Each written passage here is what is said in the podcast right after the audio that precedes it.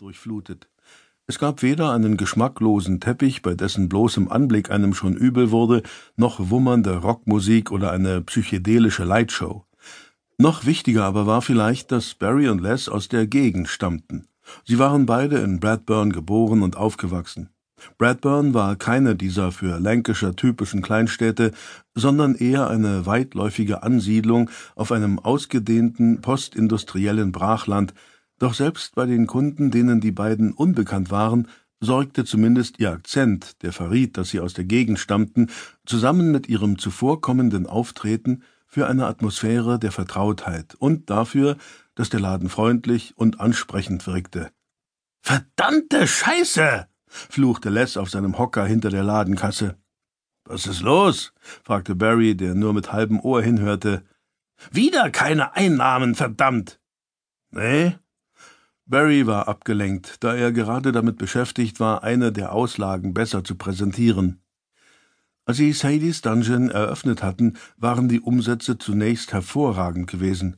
Doch seitdem war das Geschäft beständig schlechter geworden, vor allem dank des Internets und trotz der gewissenhaften Kundenpflege der beiden Inhaber. Mach dir nicht ins Hemd, entgegnete Barry bewusst entspannt. So schlecht stehen wir auch nicht da. Wir werden schon klarkommen. Obwohl Les diesen leichtfertigen Optimismus nicht teilte, neigte er dazu, auf Barry zu hören, der zweifellos das Hirn hinter Sadies Dungeon und in Les Augen ein sehr helles Köpfchen war. Sonja, wir schließen gleich, rief Les in den Flur, der sich hinter dem Tresen befand. Okay, ich zieh mich an, erwiderte eine weibliche Stimme. In dem Moment klingelte die Türglocke und die Eingangstür ging auf.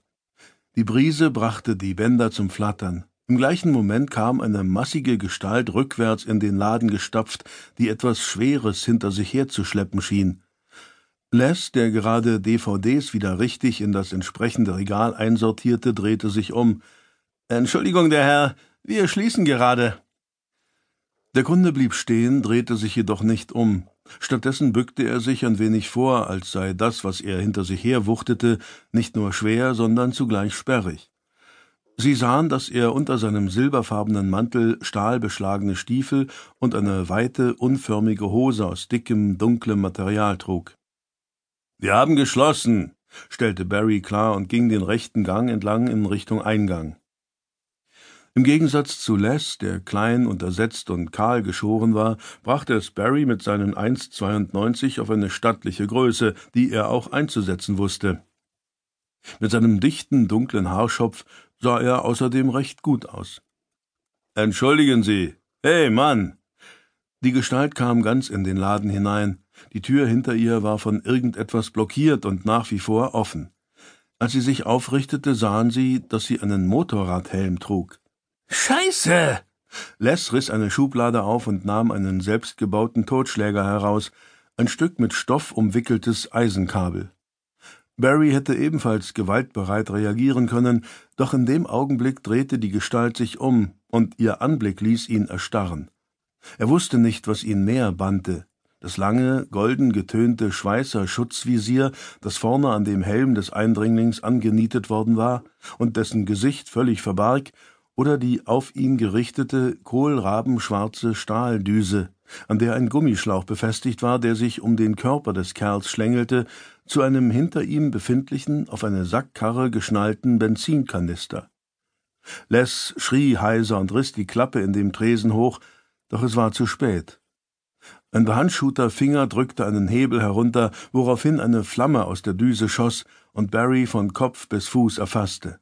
Während er schreiend und brennend rückwärts taumelte, erlosch die Flamme an der Düse abrupt und hinterließ eine ölschwarze, wabernde Rauchwolke. Der Eindringling rückte weiter vor und schoss einen weiteren Feuerstrahl ab. Die Stichflamme dehnte sich im ganzen Laden aus wie ein Ballon, breitete sich nach links und rechts aus, als der Eindringling sich zu den Seiten umwandte und erfasste alles in ihrem Weg.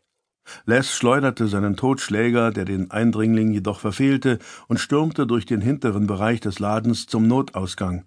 Doch der Angreifer folgte ihm mit auf ihn gerichteter Düse und schoss einen erneuten Feuerschwall ab, der Les komplett erfasste, während er hilflos an der Druckstange des Notausgangs herumhantierte. Die abgehängte